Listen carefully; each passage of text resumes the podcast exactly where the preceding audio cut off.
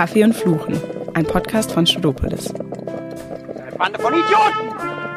Da kommt jemand angeschissen und provoziert mich einfach, weil er in irgendeinem Laden engagiert ist, bei mir ein Interview zu machen.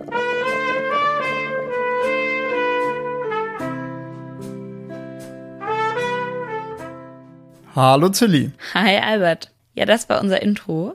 Ganz schön viel Kaffeegeblubber und ein Wutanfall von Klaus Kinski. Und damit auch ihr unser Intro gut nachvollziehen könnt, erklären wir euch jetzt in diesem Teaser das Konzept des Podcasts. Davor aber noch ganz kurz was über uns. Ja, weil wir beide sind wirklich super alte Freunde, waren schon in der Grundschule zusammen und studieren jetzt beide kreativerweise Jura und machen diesen Podcast für Studopolis.